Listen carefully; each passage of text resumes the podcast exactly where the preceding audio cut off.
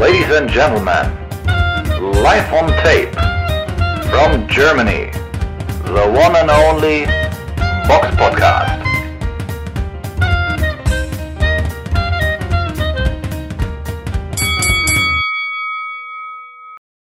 Hallo und herzlich willkommen zum Box Podcast, Ausgabe 408. Es ist der 1.5.2023 und heute mit dabei die Samira. Hallo. Und wie immer beginnen wir mit dem Rückblick auf das vergangene Wochenende. Samira, was gab es denn da an Kämpfen? Ähm, nicht so viel. Auf jeden Fall hat in Istanbul in der Türkei ein Event stattgefunden. Und da hat ähm, Yasa Yüksel geboxt gegen Burak Akush.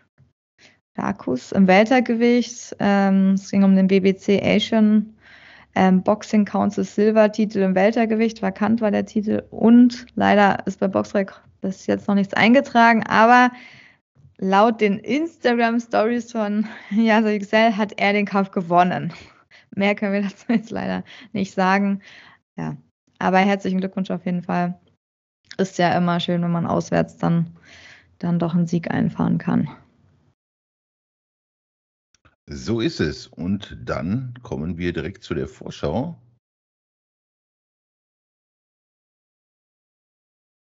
Und bei der Vorschau starten wir natürlich, äh, ja, wahrscheinlich am besten mit dem größten Event am Wochenende. Und zwar am Samstag, den 6. Mai im wunderschönen Estadio Akron in Zapopan, Jalisco, Mexiko. Da kämpfte Saul Alvarez gegen John Ryder um gleich vier Gürtel der IBF, WBA, WBC und WBO. Ja, im Supermittelgewicht. Ja, Samira, die große, das Homecoming des großen Helden Saul Alvarez, äh, ja, gegen John Ryder. Eigentlich sollten die Favoritenrollen da klar verteilt sein, oder was denkst du? Ja, eigentlich, eigentlich, also auf jeden eigentlich schon. Ähm, sagen wir mal so, ich glaube, Canelo hat sich schon mit Absicht John Ryder als Gegner ausgesucht. Jetzt erstmal, er hatte ja auch mit zuletzt mit einer Handverletzung zu kämpfen. Ich glaube an seiner linken Hand, die er auskurieren musste. Und wollte, glaube ich, zuerst gar nicht so schnell wieder boxen, aber ja, auf jeden Fall hat er jetzt sich vorbereitet und hat jetzt einen Gegner wahrscheinlich ausgesucht, bei dem er seine linke Hand gut testen kann, ob er wieder halt ja, der Alte ist, ne? ob die im Kampf hält. Und da geht man natürlich jetzt nicht das, das größte Risiko ein, was es gibt, würde ich einfach mal so sagen. Und ähm, deswegen passt für ihn der Gegner, aber unter normalen Umständen sollte der eigentlich keine große Gefahr sein. Also ich sehe jetzt nichts, was der irgendwie besser kann als äh, Canelo der hat auch nicht genug Power, viel zu wenig. Also hier auch bei der K.O.-Quote aktuell bei 48,65 Prozent. Das ist nicht viel. Hat natürlich eine Riesenerfahrung. 32 Kämpfe, ja, 32 Siege, 18 durch K.O., 5 Niederlagen, eine durch K.O., kein Unentschieden. Also hat auf jeden Fall Erfahrung. Hält den WBO-Interimstitel in Supermittelgewicht. Ähm, ja, hat äh, 2022 Daniel Jacobs besiegt, aber das war ja auch nicht mehr der Daniel Jacobs, den man so kennt. Also es war jetzt auch nicht der stärkste Daniel Jacobs, von daher war, ja, jetzt kann man das jetzt auch nicht so zählen. Callum Smith hat er verloren 2019 und gegen Rocky Fielding 2017. Das sind so Namen, die man noch so kennt, um den ein bisschen einzuordnen. Ja, ist ein solider Mann, Vielleicht noch irgendwie, dass er Southpaw ist, ist noch ganz interessant, aber sonst The Gorilla, 34 Jahre alt. Ich glaube, also der kann mit der Power von Canelo, wenn der, wenn alle Hände halten und er so drauf ist wie immer, dann wird es für ihn eigentlich keine, ja, sollte für ihn eigentlich, eine, sollte durchmarschieren eigentlich durch den Gegner. Oder sollte auch ein vorzeitiger Sieg drin sein. Ähm, vielleicht unterschätze ich jetzt leider zu sehr, aber eigentlich, ich sehe da keine großen Schwierigkeiten für Canelo. Also, was meinst du? Dass da irgendwas reißen kann, John Ryder? Nein, nein. Also, das ist, ich sehe da auch alle Vorteile auf Canelos Seite. Ne? Ich meine, wie gesagt, ist ähnlich groß. Und weiß ich, also, ist, ist nicht die Art Boxer oder dieses, dieses Skillmonster, was auch noch gewisse Körperlichkeit mitbringt, was, was jemand wie, wie Alvarez äh, ja vor Probleme stellt. Ne? Also Alvarez hat ja eigentlich, wenn, wenn er Probleme hatte, immer gegen ja diese wirklich elitären Kämpfer Probleme, also sei es egal, ob, ob es Lara war damals oder, oder, oder Mayweather oder, oder jetzt äh, zuletzt halt Bivol, äh, das sind so Leute, so der, der höchsten Kategorie an Gegner. Und äh, zu denen gehört natürlich John Ryder zweifelsohne nicht. Und äh, dann noch natürlich die, das, das da, die Körperlichkeit spricht natürlich auch eher für Alvarez. Und ich sehe da eigentlich relativ wenig Auftrag. Es sieht natürlich schön aus auf dem Papier, der Sieg gegen Jacobs. Aber die Mhm. Niederlagen vorher und, und sonst so, das lässt mich nicht daran glauben, dass er da Alvarez irgendwie gefährden kann. Ich denke, das wird einfach so ein, ja, so ein Triumphmarsch von ihm in der Heimat, um ja, das, die Reputation ein bisschen wieder aufzubauen, die halt bei dem doch sehr eindeutigen Kampf gegen Bivol ja so ein bisschen, ein bisschen verloren ging. Und das, denke ich, äh, ja, da kann er sich das schön abfeiern lassen mit seinen Gürteln. Das ist, ist eher so ein Stay-Busy-Kampf, glaube ich. Und, und sicherlich wird er ganz gut verdienen da in Mexiko. Im TV wird es auch weltweit wahrscheinlich in vielen Kanälen zu sehen sein. Also es ist eher so ein, so ein ja, eher so Stay Busy und ein bisschen Geld machen. Aber so richtig von der sportlichen Seite finde ich jetzt auch nicht allzu spannend. Also ich würde auch sagen, er gibt irgendwie, dass er den relativ rasch, also irgendwann Runde 4, 5, 6, irgendwann einfach zerstören Mhm. wird. Dass er einfach aufgearbeitet ist, weil er hat einfach mehr Power und, und selbst jetzt irgendwie ein bisschen zum Schlagabtausch kommt, glaube ich nicht, dass John Ryder das, das irgendwie aushält. Also ich kann, kann mir das schwer vorstellen. Ja, ich auch. Er zumindest nicht lange, ja. Das glaube ich auch nicht, dass er da. Also, wenn der über die Runden kommen würde, das wäre für ihn schon krass. Das wäre schon, äh, ja, ein großer Erfolg. Wobei man es ihm vielleicht auch nicht wünscht, dann zwölf Runden irgendwie zu kassieren. Ja, aber sonst, es sieht halt auf dem Papier nicht so schlecht aus, auch wenn es für uns recht eindeutig ist im Supermittelgewicht. Der Platz 1 soll, soll Alvarez. Und dann kommt David Benavides und auf Platz 3 ist dann schon, ja, John Ryder gerankt bei Boxrec. Also so schlecht sieht es natürlich nicht aus, aber die Unterschiede, ich glaube, da sind trotzdem noch ein paar, ja, es ist halt trotzdem irgendwie mindestens eine Welt dazwischen und nicht zwei. Ja, Ja, das kann man sich natürlich alles schönreden, gerade aufgrund der, der letzten Siege von, von John Ja. Ryder. Aber das ist noch, das ist schon ein Klassenunterschied und ist einfach auch nicht der Mann, der, er ist einfach kein eli- elitärer Boxer und die Mhm. braucht, die müssen einfach her, um jemanden wie Alvarez äh, wirklich zu fordern. Von der Sicht Ja, dann jetzt technisch brillant entweder oder mit Power und technisch brillant. So, irgendwie sowas, ne? Ja, genau, Irgendwie genau. sowas braucht man für Canelo, sonst kommt er, ja, wird er nicht so wirklich vor große Probleme gestellt. Nein, wie, wie gesagt, der hat ja auch immer nur Probleme mit, mit echt elitären Gegnern, ne? wie es vielleicht Ja. auch Golovkin noch war im ersten Kampf. Das sind so Leute, die, die ihm Mhm. halt wirklich alles abverlangen, also wirklich die höchste Güteklasse. Von daher ist der Kampf, ich werde mir natürlich angucken und, und dann sieht man natürlich sicherlich vielleicht, in was für einem Zustand Alvarez jetzt so ist. Aber ich würde fast behaupten, dass die interessanteren Kämpfe auf der Undercard stehen. Okay. Welche denn zum Beispiel? Ah, ich glaube, weiß nicht, Julio Cesar Martinez kämpft gegen Ronald äh, Batista. Das sieht auf dem Papier auch einigermaßen ausgeglichen aus, im Mhm. Co-Main-Event, wenn man es so nennen kann. Dann äh, Gabriel Golas Valenzuela gegen Steve Sparks. Das könnte auch ganz interessant werden. Und ja, vielleicht noch zwei a- alte Bekannte. Alexander Gwozdek gegen äh, Bolotniks. Das sieht eigentlich auf dem Papier. Und ich glaube, dass Gwozdek schon der Favorit sein sollte. Aber auf dem Papier sieht das nicht so verkehrt aus von der Ansetzung her. Finde ich jetzt. Also interessanter Kampf. Ja, ja, auf jeden Fall. Gerade weil Gvozdyk hatte ja eigentlich sein Karriereende angekündigt oder war eigentlich auch zurückgetreten. Er hat seinen letzten Kampf nach Beterbiev 2019, dann hat er noch einen Kampf 2023 gemacht. im Februar gegen Josue Obando. Ein Sternekampf hat er nach Punkten gewonnen, war ganz solide jede Runde. Und jetzt halt gleich gegen Rick, Rick, Rickards Bolotnik, so ein Drei-Sterne-Kampf, ist natürlich auch eine krasse Steigerung. Der will schnell weitermachen irgendwie. Und bei Bolotniks ist halt interessant, dass er auch fast ein Jahr nicht geboxt hat. Von daher, es ist, bei beiden sind so noch ein paar Fragezeichen. Ne? So eine lange Pause tut einem meistens auch nicht gut. Und ja, bei Bolotniks bisschen kürzere Pause. Also ich fand den Kampf auch ganz interessant, um zu sehen, so wer wieder da ist, ob er wieder zurückkommen kann. Er war ja echt auch ein guter Boxer. Also Gostek hat mir immer ganz gut gefallen. Ja, bitte Biev gegen den zu verlieren ist jetzt auch keine Schande. Auch nicht vorzeitig. Ne? Das hat ihn wahrscheinlich sehr mitgenommen. Aber eigentlich so technisch und so ist ein guter Mann. Kann man sich angucken. Und, und ich finde generell solche Events in Mexiko, also generell Freiluftveranstaltungen haben irgendwie auch mal so einen, so einen besonderen Charme, finde ich. Und das, also ich, sehe immer gerne Freiluftveranstaltungen. Das hat mir irgendwie immer gefallen. Mhm. Und äh, ich finde das recht attraktiv, also äh, generell draußen zu boxen ich finde das irgendwie, das, das hat gewissen Flair so. Und äh, oder ich. Gibt's auch so selten, ne? Ja. Gerade in Europa findet fast gar nicht statt, selbst im Sommer nicht. Also das ist schon was Besonderes einfach.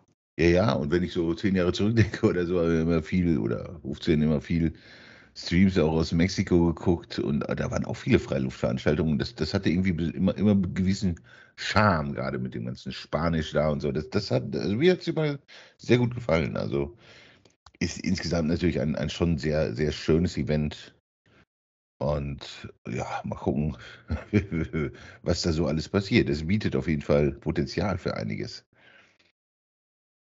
Ja, ansonsten ist, war es das auch noch nicht mit, mit den Events an dem Wochenende. Was äh, gibt es denn da sonst noch, Samira?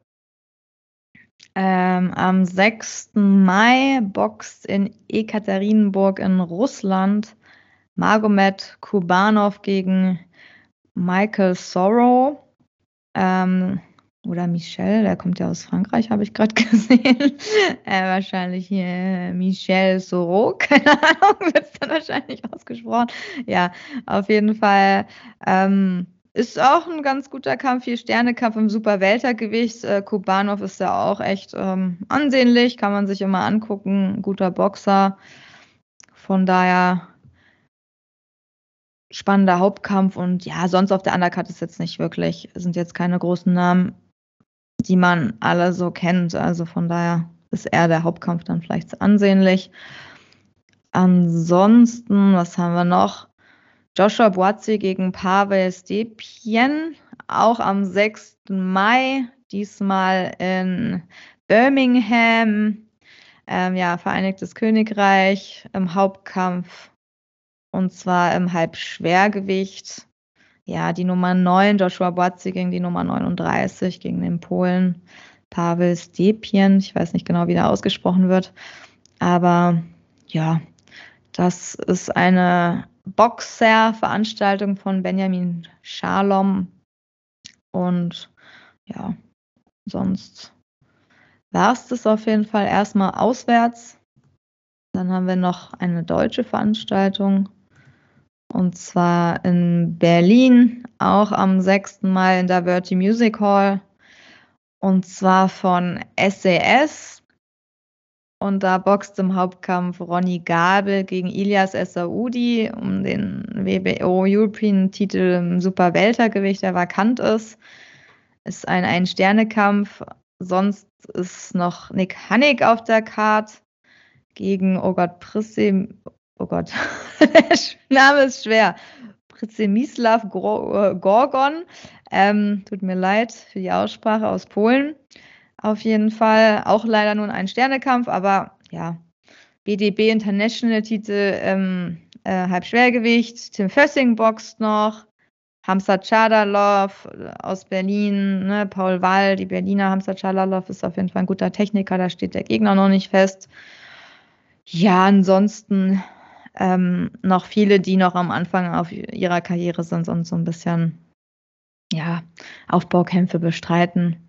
Fehlt so ein bisschen dieser Kracher auf der Karte, aber es ist ja auch eine Abschiedsgala von Ronny Gabel. Von daher wird er da irgendwie ins Zentrum gerückt, weil er nach 17 Jahren seine Profikarriere beendet und seinen letzten großen Kampf äh, machen möchte. Und ja, ich bin mal gespannt. Die Halle ist nicht so klein. 4500 Plätze hat die oder kann sie haben. Bin mal gespannt, ob das voll wird. Ähm, ist ja nicht mehr so einfach, so eine etwas größeren Hallen, sagen wir mal so, voll zu kriegen, wenn da jetzt so ein Riesenname fehlt. Aber da bin ich gespannt, ob ähm, ja Hannig und Gabel da genug Leute ziehen. Und ja, vielleicht die Berliner noch, ne? Schadala von Wahl. Mal schauen. Genau. So, das wäre es dann gewesen mit der Vorschau. Äh, kommen wir zur nächsten Rubrik. Und da hat uns der Herr Norb auf YouTube eine Frage gestellt. Hier noch meine Frage ans Box-Podcast-Team und alle Zuhörerinnen und Zuseher. Wie seht ihr den Kampf Jared Anderson gegen Jan Kusebutski? Gut, aber an beide Seiten sollte der Fight wirklich zustande kommen. Anderson will es anscheinend wirklich wissen. Dachte, der wird etwas vorsichtiger aufgebaut. Wie schätzt ihr Kusebutski ein? hat er gefühlt bis jetzt alles im ersten Gang erledigt. Bin gespannt, ob er diese Chance nutzen wird. Schlägt er Andersen, er sieht anscheinend, also schlägt er mit Andersen das Schwergewichtstalent, wie viele auch die kommende Nummer 1, öffnen sich hoffentlich ein paar Türen nach oben. Ja, das ist eine, eine, eine berechtigte Frage. Ich weiß nicht, ob Anderson ist sicherlich ein, ein solides Talent, aber ob er jetzt so das Wundertalent ist, weiß ich nicht das würde man dann, dann in einem möglichen Kampf sicher sehen. Ne? Also Stand heute, würden sie beide in den Ring steigen, würde ich ähm, Kusubutski ja als, schon als Favoriten sehen, weil ich finde ihn schon sehr eindrucksvoll und er ist sicherlich der stärkste Mann bei Universum. Und alle Aufgaben, wie du schon sagtest, die er jetzt bis jetzt erledigt hat, äh, absolut problemlos und mehr als souverän. Und Andersen, ja, also ich finde ihn, körperlich ist das schon eine Erscheinung, er hat sicherlich auch Power und bewegt sich solide, aber ich weiß nicht, ob, ob so der Speed und, und, die Power wirklich real sind und ob er das dann auch gegen jemanden wie Kusebutski so, ja, zum Tragen bringen kann. Ich weiß nicht, weil, weil das ist natürlich vom Gegnersprung gewaltig. Ne? Also nichts gegen Jared Anderson. Er hat sicherlich ein paar solide Leute geboxt, aber, aber das ist natürlich eine, eine komplett andere Liga der Gegnerschaft. Und das ist schon ein sehr mutiger Sprung. Und dass man die beiden so gegeneinander stellt, ich glaube das erst, wenn die, ich die beiden wirklich im Ring sehe. Weil, weil so gefühlt macht das irgendwie. Keinen Sinn. Macht das doch keinen Sinn, die beiden, so als Promoter-Sicht. Würdest du das machen, wenn du Promoter wärst von einem von beiden, so einen Kampf? Ähm, naja, also ja, so richtig Sinn, finde ich, macht es jetzt für Kosubutski jetzt auch nicht. Ich glaube, es soll ja auch um gar nichts gehen, oder? Also da steht ja jetzt auch nichts auf dem Spiel, wenn ich richtig sehe. Oder ist das so ein naja, könnte natürlich besser gerankt sein. Okay, doch, dann könnte ein Eliminator-Kampf kommen. Okay, dann hat es auf jeden Fall Sinn. Aber ich meine jetzt, Jared Anderson ist jetzt auch noch kein Star. Der ist jetzt auch nicht so bekannt, dass man jetzt sagt, okay, über den, selbst wenn Kosowski den in Amerika schlägt, dann wird er in Amerika jetzt nicht gleich ein Star, weil der selbst äh, in Amerika nicht so bekannt ist. Ne? Das ist. Der ist halt noch im Aufbau, den kennen viele noch gar nicht. Das heißt, ja, ist, da wird jetzt nicht so viel Fame bei abfallen. Und andersrum, genau das gleiche. Andersrum ist es wahrscheinlich noch schlimmer, weil gerade wenn man so Kosubutski als Favoriten sieht, dann ist es für Jared Anderson vielleicht auch zu früh, gegen so einen starken Mann zu boxen und sich dann gleich seine Karriere ein bisschen zu verbauen am Anfang. Ne? Also so mit 23 Jahren könnte er den vielleicht auch erstmal aus dem Weg gehen und irgendwie ein bisschen ja. angenehmere Leute boxen, dann auch noch gleich äh, jemanden mit Power, dann Southpaw, da, also schlimmer geht ja kaum noch. so, ich meine, bei, aus Universum-Sicht macht das fast mehr Sinn, meines Erachtens, weil ich glaube nicht, dass es viele Leute gibt, die gerne Jan Kusubutski kämpfen würden.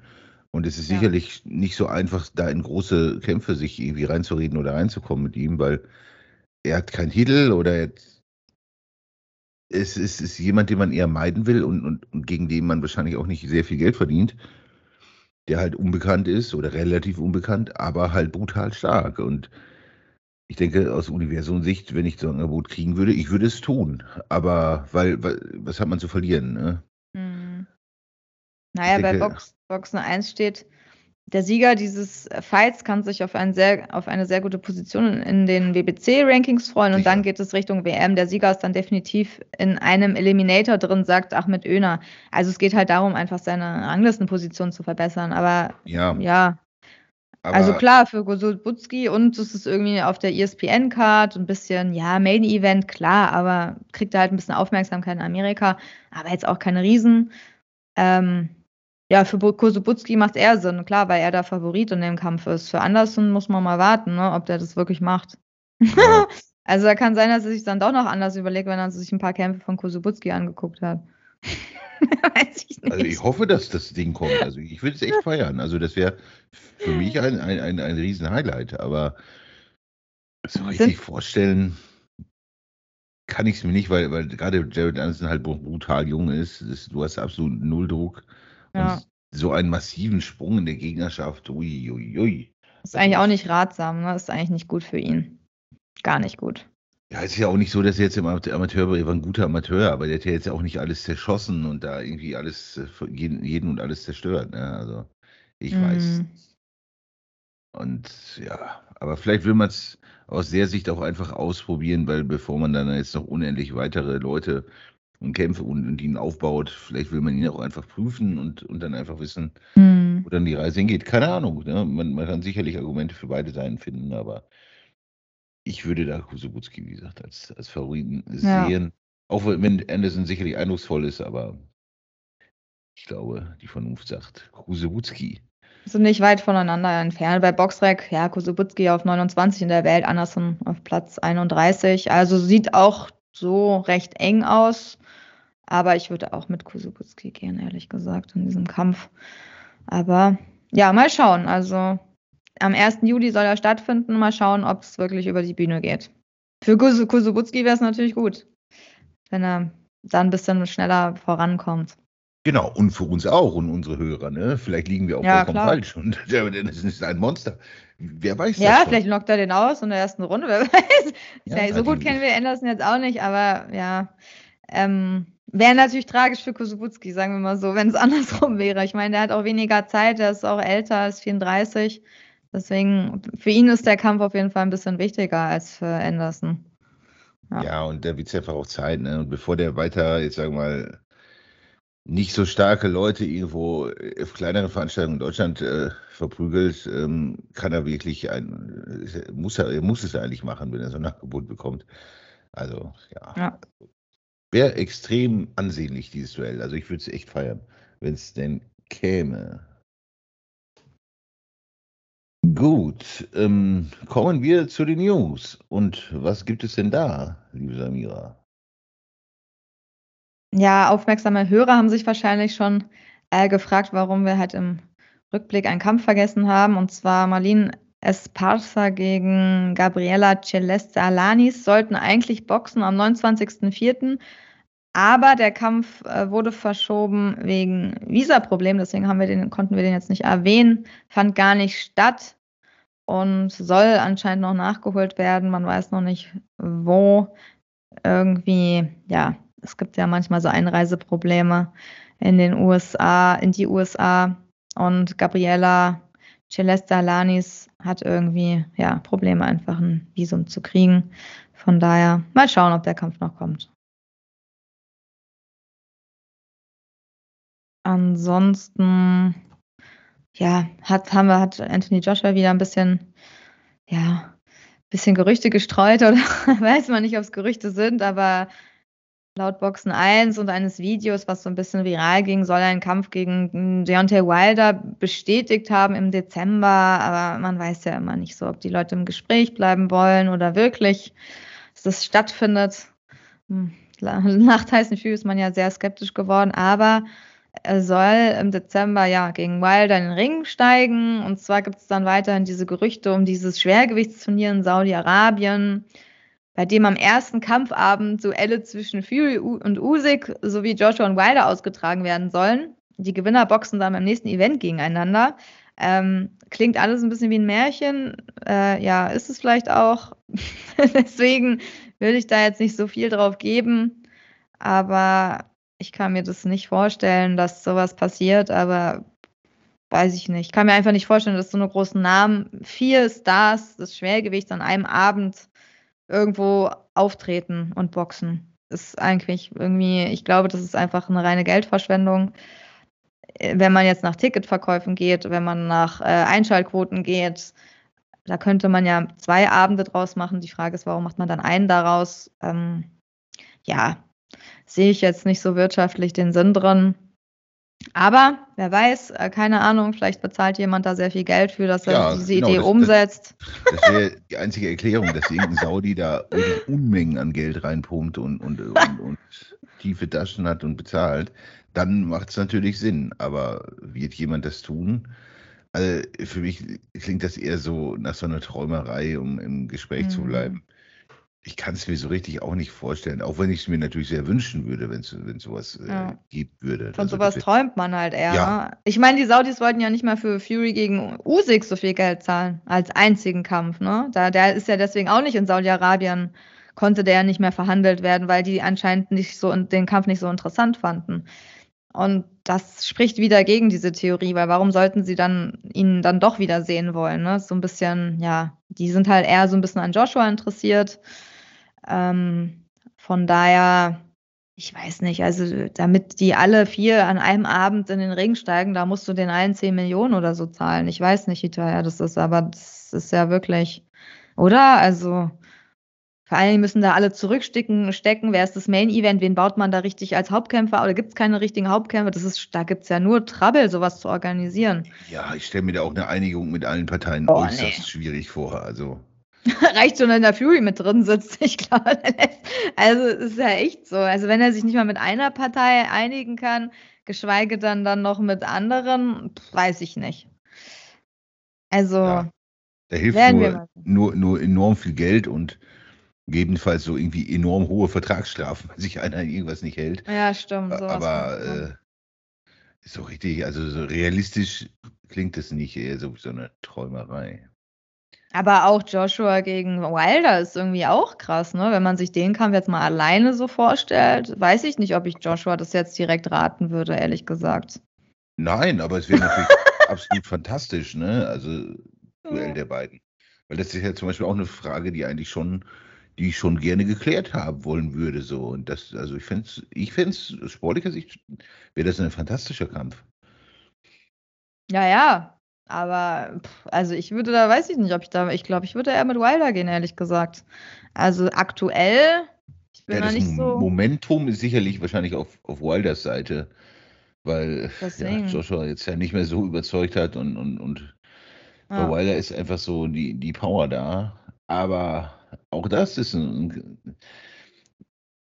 ich bin da nicht so sicher. Also wenn man, also ich denke, wenn man jetzt so die Zeit nimmt, aktuell, die, die Mehrheit der Leute würde wahrscheinlich mit Wilder gehen. Das glaube ich auch.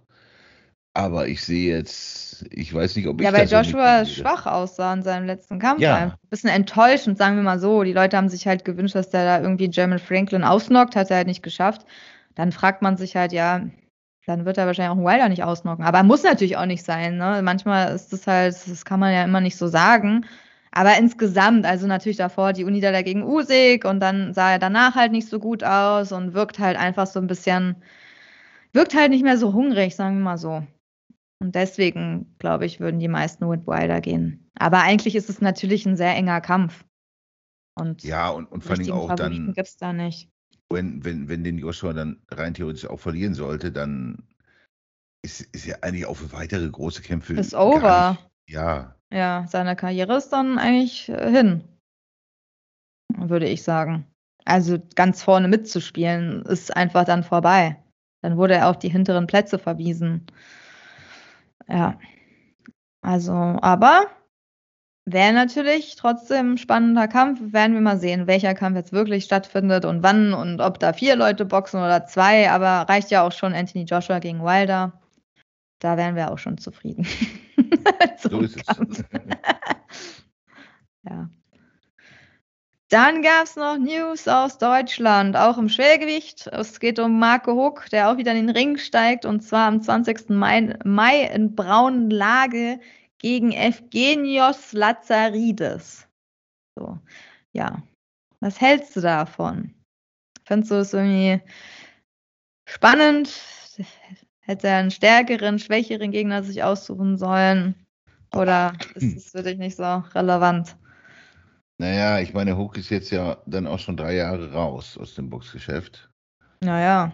Und seine letzte Performance auch gegen, gegen Dennis Lewandowski ich, hat mir jetzt auch nicht so gesagt, dass, es, dass da noch viel kommt. Mhm. Ich glaube, es ist einfach, ich meine, er hat in jungen Jahren halt extrem viel gekämpft damals bei, bei Sauerland. Und so viel wie eigentlich kaum jemand und eine wirklich exzellente Gegnerschaft. Und ich glaube einfach, ist mein persönlicher Eindruck, dass der Tank da nicht mehr so voll ist. Aber so als Comeback-Kampf nach drei Jahren ist der Gegner sicherlich angemessen.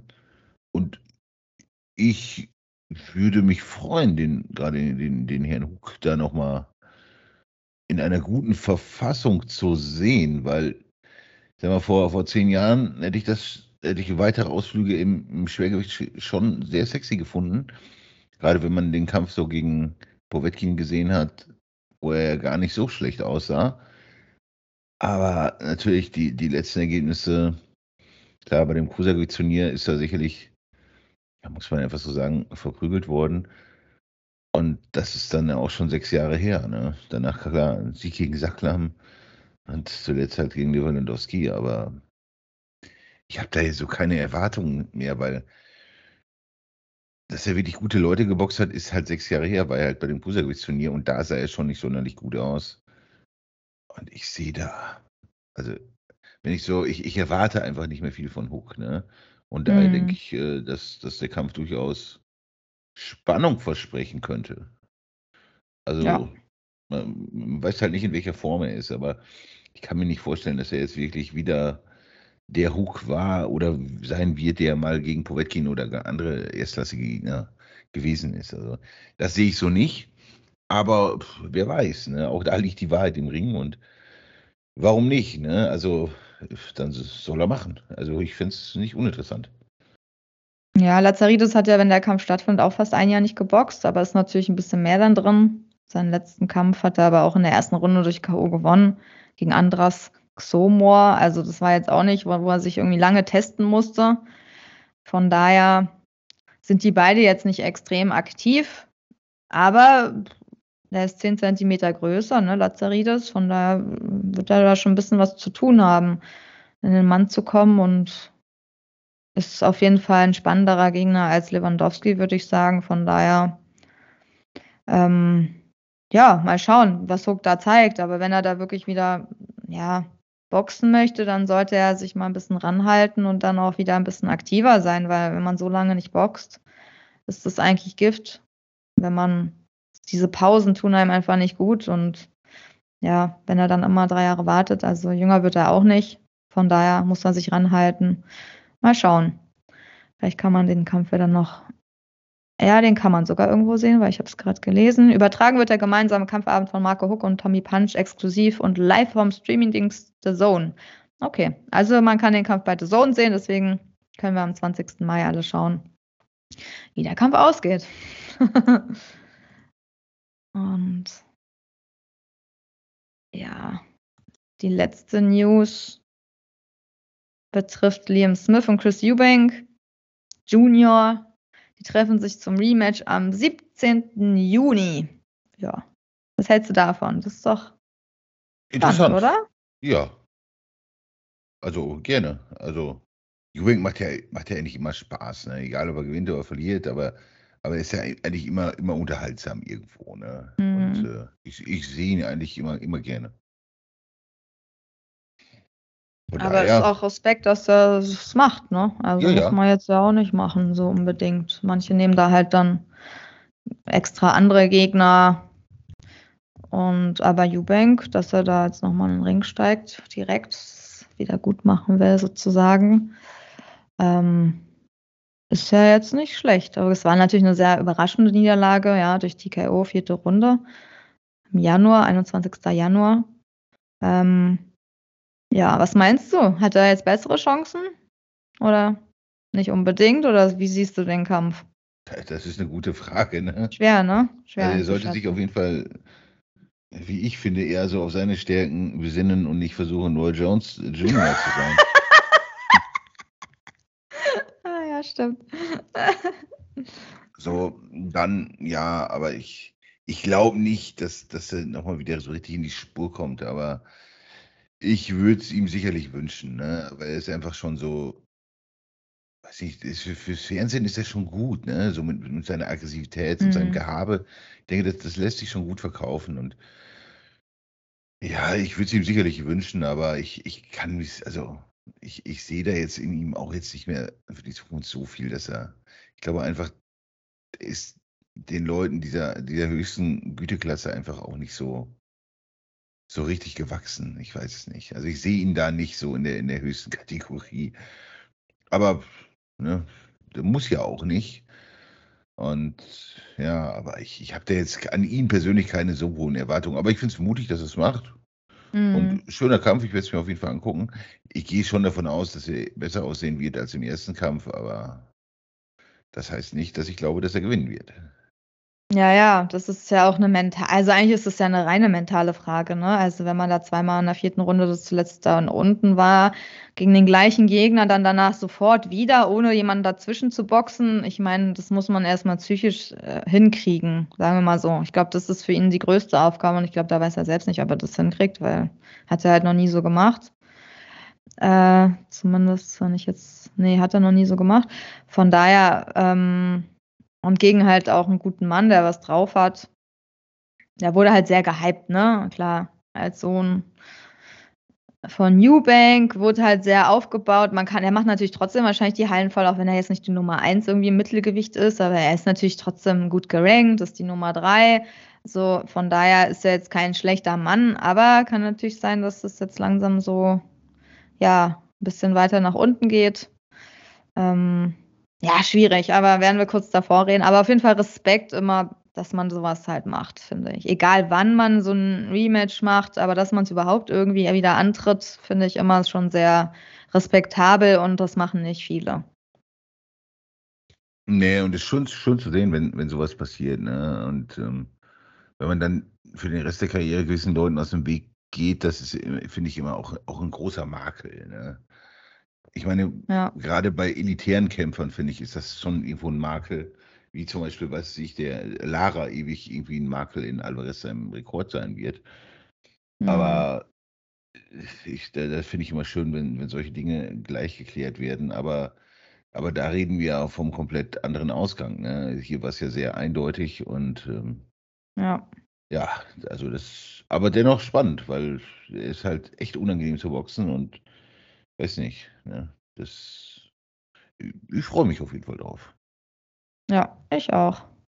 Okay, ansonsten haben wir heute gar nichts mehr. Also ihr könnt uns natürlich gerne überall teilen. Ihr könnt uns weiter irgendwelche Fragen Ja. stellen bei YouTube, bei Facebook, auf Instagram und uns teilen, uns natürlich auch irgendwelchen Freunden empfehlen. Ähm, vielleicht mal irgendwie ein Interview oder eine Folge weiterschicken. Wird uns sehr freuen. Und ja, sonst habe ich eigentlich nichts mehr zu sagen. Willst du noch irgendwas loswerden? Nein, du hast bereits alles gesagt. Okay. Wir haben Dann- unsere Arbeit für heute getan am Tag der Arbeit. ja. Dann eine schöne, ja, einen schönen Start in den Mai und bis bald, liebe Hörer. Ciao.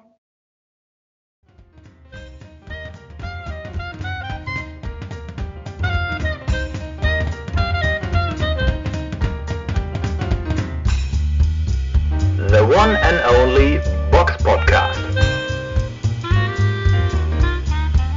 New episodes every week. Follow us on Facebook, Instagram, YouTube, iTunes Music and Spotify. Box Podcast Boxpodcast.de